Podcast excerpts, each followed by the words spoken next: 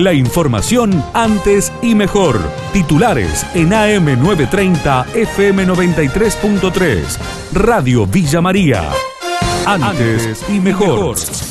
Rompieron el vidrio, se llevaron cajas de cigarrillos, una caja registradora y botellas de whisky. Esto ocurrió dos veces en la madrugada de hoy, alrededor de las 5 y después de las 7 en Supermercado Piazza. Nancy, propietaria de este lugar ubicado en Alvear al 1344, dialogó con el móvil. A las 5 de la mañana entraron, rompieron el vidrio, que es muy grueso, grande, alto, y entraron, se robaron las cajas registradoras, todo lo que había de cigarrillo, mucha cantidad de cajas de cigarrillos, la plata de las cajas registradoras. ¿Qué dinero llevaron más o menos? Eh, no, es lo que queda para el otro día arrancar las cajas. Cambios, pero el tema, el daño que han hecho, porque las cajas no son baratas, esta mañana tuvimos que salir corriendo a comprarlas, el vidrio que es carísimo, eh, no nos pasaron el, precio todavía, pero ya vino el vidriero. Muchos whiskies se robaron y mercadería, sí. Estamos mal porque es una tras, otra, pero bueno, ¿qué va a hacer? Hay que poner el pecho.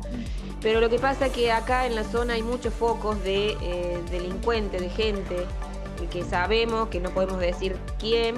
Y yo tengo cámaras de seguridad y de mi casa suelo eh, ver en la madrugada y es un desierto esta avenida. Hay mucha cantidad de locales comerciales. No somos los únicos que nos han robado y en otras oportunidades hay otras personas que lo han robado. Tenemos a tres cuadras la policía, pero obviamente la policía no puede estar a cada rato estando acá circulando, pero... Cámara de eh, seguridad, alarma. Eh, la alarma estaba desactivada porque se había casualmente roto. Las cámaras estaban todas controladas porque pusimos más cámaras todavía, hará 20 días, un mes. Ana Sumarán ya cuenta con gas natural. Cintia Fruz, jefa comunal, dialogó con nuestra emisora. Algo muy esperado, ah, eh, es una obra que empezó Hernán el año pasado y bueno, por cosas que se han ido cruzando no se pudo terminar la obra el año pasado y bueno, Gracias a Dios, ayer pudimos encender la llama en la primer, en el dispensario que fue la primer eh, vivienda que ha tenido el gas natural. Hace el año pasado que la gente viene pagando un costo, es una cuota mensual que le, paga en la comuna y bueno, eh, hay gente que todavía no ha podido, pero bueno, mi intención es ver si hacemos un plan de pago o algo para que la gente puede contar con, el gas.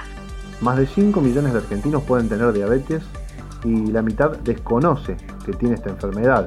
Félix Puchulú, jefe de la división diabetología del Hospital de Clínicas, dialogó con Radio Villa María. Según el último censo que se hizo en la Argentina, 12.7% de los argentinos tienen hiperglucemia o diabetes. Eso significa que dentro de los 45 millones de personas que hay en la Argentina, más de 5 millones de personas pueden tener diabetes y la mitad de ellos podrían desconocer que la tienen porque tiene bastante pocos síntomas. Muy groseramente, la diabetes podríamos dividir a la diabetes tipo 2, que es la más común de todas, que es la que inicialmente se puede tratar eh, sin, sin, insulina, pero puede llegar a requerir insulina, y la diabetes tipo 1, que no tiene otra opción y el único tratamiento es insulina. Una de las buenas noticias es que a cualquier persona que le aparezca diabetes puede recibir el mismo tratamiento que en, Londres o que en Estados Unidos, aquí en la Argentina digo, ¿no? Sí. puede recibir el mismo tratamiento que en Londres, que en Estados Unidos, que en Canadá o en Francia, es decir, no hace falta viajar para tener un tratamiento de excelencia.